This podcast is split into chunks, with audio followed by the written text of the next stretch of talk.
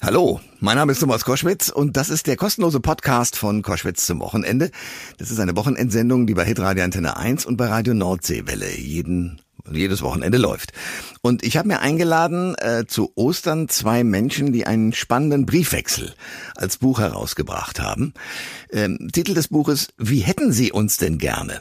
Das ist ein Briefwechsel zur deutschen Realität, muslimisch, jüdisch, deutsch, ein Erfahrungsbericht.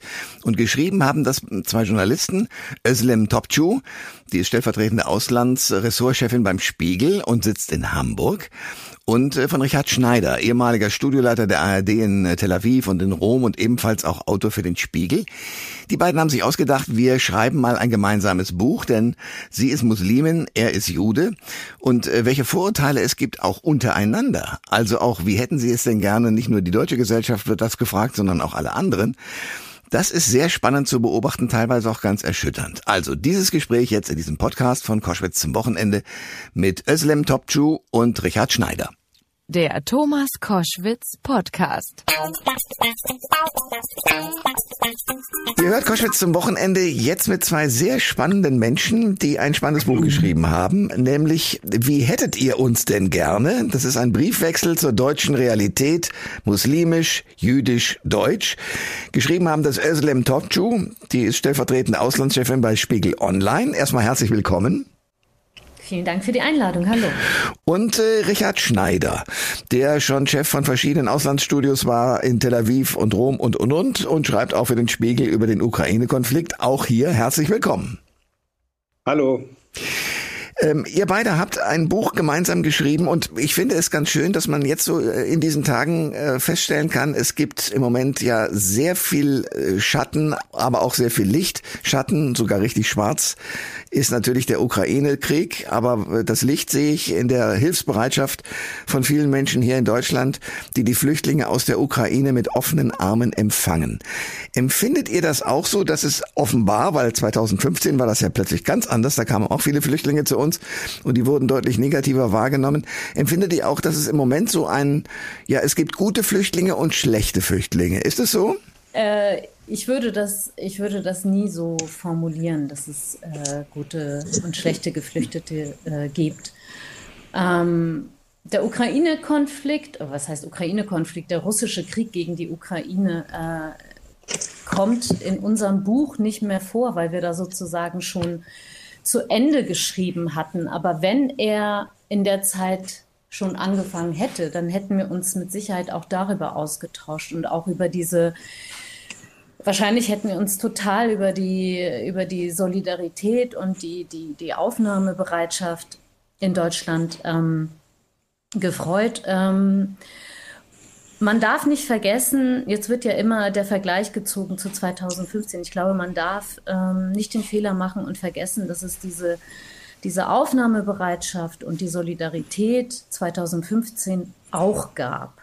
Es gab eine Phase, wo die Leute äh, ehrenamtlich äh, sich die den Rücken krumm geschuftet haben in irgendwelchen Lagern und Kleidung sortiert haben und Leute aufgenommen haben in ihren Häusern ähm, das gab es hier schon auch. Es gab dann einen Stimmungswandel, äh, äh, was sehr viel auch zu tun hatte mit, äh, mit, dem, mit dem, was auf der Kölner Domplatte passiert ist. Ja, ja. Aber auch viel zu tun hatte äh, mit einer Angst ähm, der politischen bürgerlichen Mitte, dass sie sich angeheftet hat an die Ängste, die Rechtspopulisten geschürt haben.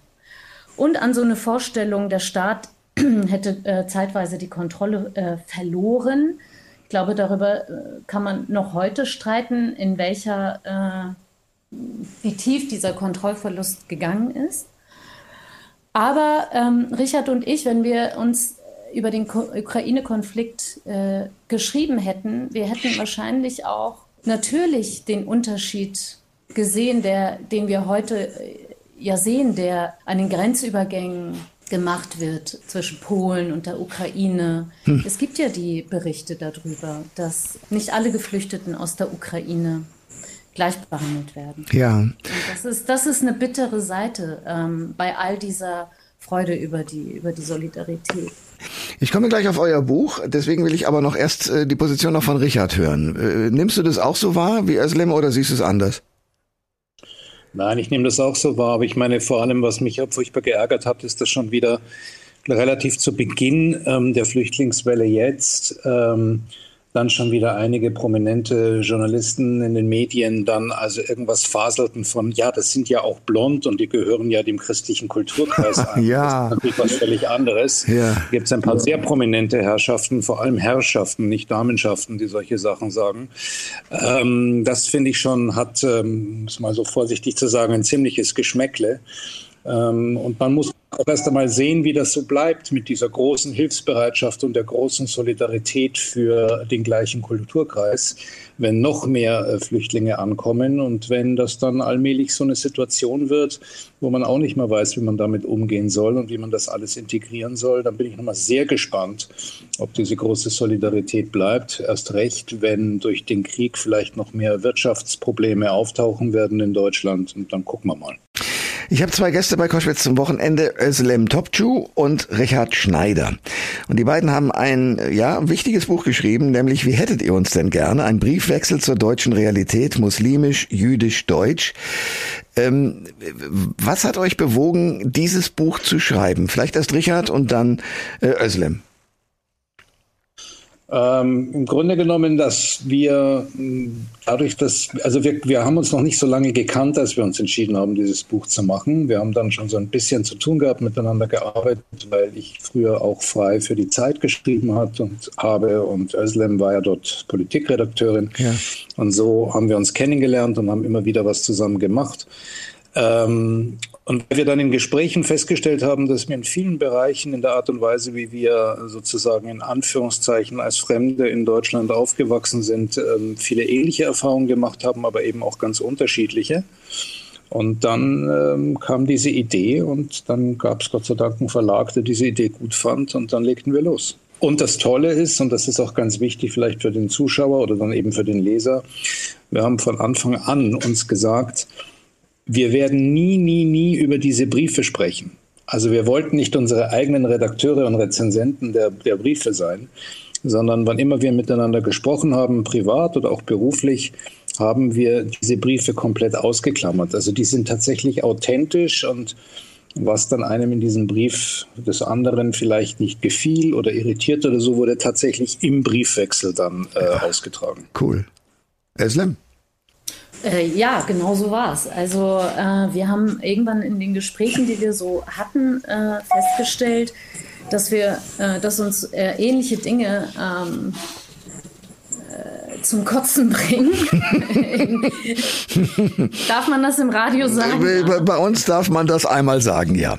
Alles klar. Also, obwohl wir so unterschiedliche äh, Backgrounds haben, also Richard ist ein Mann, äh, er ist etwas älter als ich. Ähm, er hat einen jüdischen Background oder er ist Jude, ich habe einen muslimischen Background. Äh, wir witzeln darüber auch im Buch. Ich sage dann immer, äh, naja, über mein Mu Muslimen sein würde ich jetzt mal nicht so viel geben, sage ich ihm dann. Äh, manchmal würde ich das äh, auch der, der deutschen Gesellschaft mal so ein bisschen äh, ins Gesicht äh, rufen, ähm, diese, dieses äh, in Schubladen gepackt werden und annehmen, dass jemand äh, morgens aufsteht und das Erste, woran er denkt, ist, oh, ich bin Muslim äh, oder ich bin Muslimin und ich muss dies und jenes machen, weil ja. so werde ich wahrgenommen und so werde ich gelesen.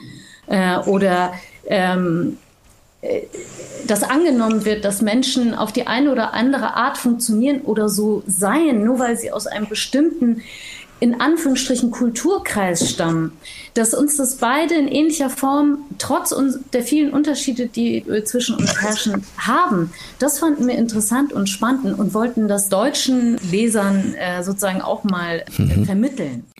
Ich darf Özlem äh, aus einem deiner Briefe zitieren, weil ich das faszinierend fand. Ähm, es geht im Grunde genommen um in dieser Passage darum, dass eben Kinder von türkischen Eltern ähm, einem unglaublichen Leistungsdruck ausgesetzt werden. Also mit anderen Worten, man ist ein schlechter ähm, äh, Migrant, wenn man es nicht geschafft hat, mindestens Arzt oder oder äh, noch was Besseres zu werden. Äh, dieser Druck herrscht in der Familie, habe ich das richtig herausgelesen?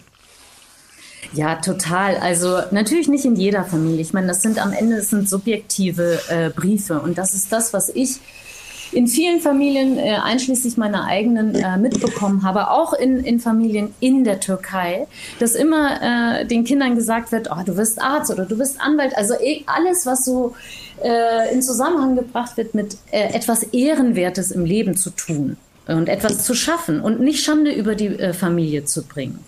Also gemeinhin haben ja, haben ja vor allem äh, Türkeistämmige so äh, das Image, äh, die packen es nicht, das sind die Integrationsloser und die haben immer noch nicht alle Abitur und studieren immer noch nicht. Es gibt auch diese andere Seite der Medaille. Mhm. Und zwar eben zu sagen, wir sind hierher gekommen, damit es euch besser geht als uns. Also ich rede jetzt von der Gastarbeitergeneration. Mhm.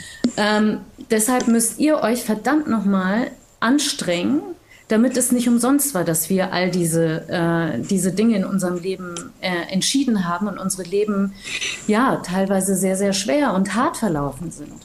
Richard, eine Sache, die mich ähm, tatsächlich richtig erreicht hat, weil sie so in dieser Schärfe mir auch gar nicht klar war. Du schreibst in einem Absatz, in einem Brief an Özlem darüber, dass du den Eiertanz der sogenannten People of Color heute äh, verstehst, den sie machen müssen, aber zugleich, sagst du, spüre ich da eine gewisse Selbstgefälligkeit bei einigen, die ich schwierig finde wie ich überhaupt ein riesiges Problem mit dieser gesamten Identitätspolitik habe, weil sie das Gegenteil erreicht von dem, was man eigentlich will. Nämlich das Zerlegen der Gesellschaft in einzelne Teile lässt das Gemeinsame in den Hintergrund rücken. Und natürlich spüre ich auch, und dann kommt die Passage, die ich eben sehr ja, erschütternd finde, dass es sozusagen einen Wettkampf quasi gibt. Äh, wer ist das größere Opfer? Und da haben People of Color in Deutschland immer die Arschkarte ge gegenüber den Juden gezogen, so schreibst du. Mit sechs Millionen Ermordeter können sie nicht konkurrieren. Ist das wirklich so? Also wird das auch so offen ausgetragen? Naja, was offen ausgetragen wird, ist tatsächlich dieses immer weitere Partikularisieren in, in sogenannten woken Kreisen, was ich extrem problematisch finde. Und äh, meines Erachtens ist das die, ist das die, die massive Gegenreaktion gegenüber jahrzehntelanger Unterdrückung und dann ähm, wehrt man sich irgendwann mal, wenn man eine Generation hat, die ähm, die Kraft und den Mut hat und auch das Selbstbewusstsein hat, sich dagegen zu wehren und dann schießt man ein bisschen übers Ziel hinaus. Ähm, wir haben, und das ist ein ähm, nicht neues Phänomen und das gilt nicht nur für Deutschland, wir haben natürlich in diesen Diskussionen ähm, häufig die Reaktion, dass Juden als Minorität und auch als benachteiligte Minorität nicht so gesehen werden. Man liest Juden weiß, das heißt natürlich, man perpetuiert da wieder das Klischee des mächtigen Juden. Das ist schon mal ähm, das ist schon mal faktisch falsch. Das ist äh, natürlich auch ähm, hautfarbentechnisch falsch, obwohl dieses Weiß- oder Schwarzlesen ja nichts mit der Hautfarbe unmittelbar zu tun hat. Mhm. Und führt eben dann auch zu antisemitischen und ausgrenzerischen ähm, Klischees äh, dieser Seite. Und das Schreckliche ist, und das ist etwas, warum ich das auch so blöde finde, dass man begreifen sollte, gerade in diesen Kreisen, dass Antisemitismus und Rassismus, das sind zwar zwei unterschiedliche Dinge, aber in der Auswirkung dessen, was das mit uns in der deutschen Gesellschaft tut, ähm, ist es oft ähnlich. Und das bedeutet, dass man im Grunde genommen da die Kräfte, ähm, also gemeinsam die Kräfte äh, bündeln sollte, um gemeinsam gegen diese Probleme vorzugehen. Aber nein, was tut man stattdessen? Man äh, dividiert sich auseinander als, ähm, äh, wie hieß diese, diese Chat-App? Genau, es gab Clubhouse und das war plötzlich ein Riesenhype und ich gebe zu, ich bin auf diesen Hype mit aufgesprungen. Und dann gab es also diverse Diskussionsräume, beispielsweise über Rechtsextremismus in Deutschland. Und ähm, da bin ich dann halt so reingegangen. Da ging es zum Beispiel auch über Rechtsextremismus bei der deutschen Polizei. Und in diesen Diskussionsrunden und auf den Panels saßen immer nur, immer nur, immer nur äh, Menschen, die äh, einen muslimischen Background, wie man das heute so formuliert hatten. Und ich habe dann irgendwann in die Runde die Frage gestellt, warum ladet ihr eigentlich keine Juden dazu ein? Wir haben genau das gleiche Problem. Warum diskutieren wir das nicht zusammen und warum kämpfen wir da auch nicht zusammen gegen diese Probleme? Da war plötzlich Schweigen im Wald, ein großes Entsetzen. Und ähm, dann kam halt irgendwann, ja, äh, wir haben da auch keine Kontakte, ja, wir müssten mal, ja, können wir dich denn kontaktieren? Sage ich, ja klar, jederzeit, ich kann euch zig Kontakte geben. Natürlich wurde ich nie kontaktiert, das war mir aber von vornherein klar, weil das ist nicht gewünscht und nicht gewollt, vor allem weil dann in diesen Kreisen häufig nicht bei allen, aber häufig auch diese Vermischung von Zionist und Jude und Israeli und deutscher Jude, das kommt ja alles in einen Top. Ja. Das haben wir auch beim Krieg letztes Jahr im Mai gesehen, wo dann äh, fanatisierte äh, Muslime dann vor Synagogen in Deutschland stehen und scheiß Jude brüllen, als ob Juden in Deutschland irgendwas mit dem Krieg in Israel zu tun hätten oder in Gaza. Also all diese Dinge äh, und die gehen mir gehörig auf den Keks, weil es ist Denkfaulheit. Es ist schlichte Denkfaulheit. Das sagt ein Mann, den ich sehr schätze, der zusammen mit äh, Özlem Topçu, die ich auch sehr schätze, ein spannendes Buch geschrieben hat. Wie hättet ihr uns denn gerne? Sehr lesenswert und äh, ja, durch die Briefe, die da hin und her gegangen sind, auch sehr nachvollziehbar in dem, was wir als äh, ja deutsche Gesellschaft einfach mal wahrnehmen sollten. Insofern danke ich euch sehr, dass ihr euch die Zeit genommen habt, jetzt hier bei Koschwitz zum Wochenende zu erscheinen. Alles Gute und danke sehr. Danke auch. Dankeschön. Tschüss. Alle Informationen zur Sendung gibt es online auf thomas-koschwitz.de.